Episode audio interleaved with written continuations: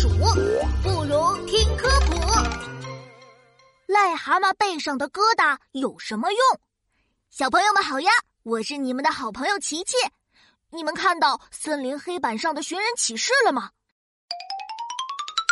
昨日田间遇危险，幸好英雄遇见。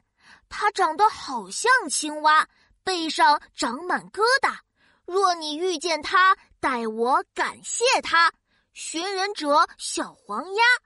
嗯，这位无名英雄是谁呢？我们一起去田间找找吧。哎，他长得好像青蛙，背上长满疙瘩。啊，他不就是小黄鸭要找的英雄吗？喂，你好，英雄大叔。琪琪，你是在和我说话吗？对呀，对呀，是您昨天救了小黄鸭吗？呃，让我想一想。哦，我记起来了。昨天下午，我在田间看到小黄鸭正在被坏人追赶，眼看着坏人就要抓住它了，我就立马跳到了坏人的手上。您跳到坏人手上，那多危险啊！哈哈，我不危险，我碰到他的手后很快就逃走了。倒是那个坏人的手会变得痒痒的哦。哦。这是怎么回事啊？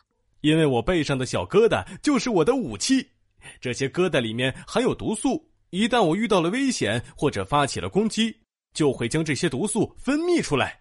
哦，原来是这样！英雄大叔，您真厉害！小黄鸭很感谢您呢。哈哈哈哈路见不平，拔刀相助，不客气。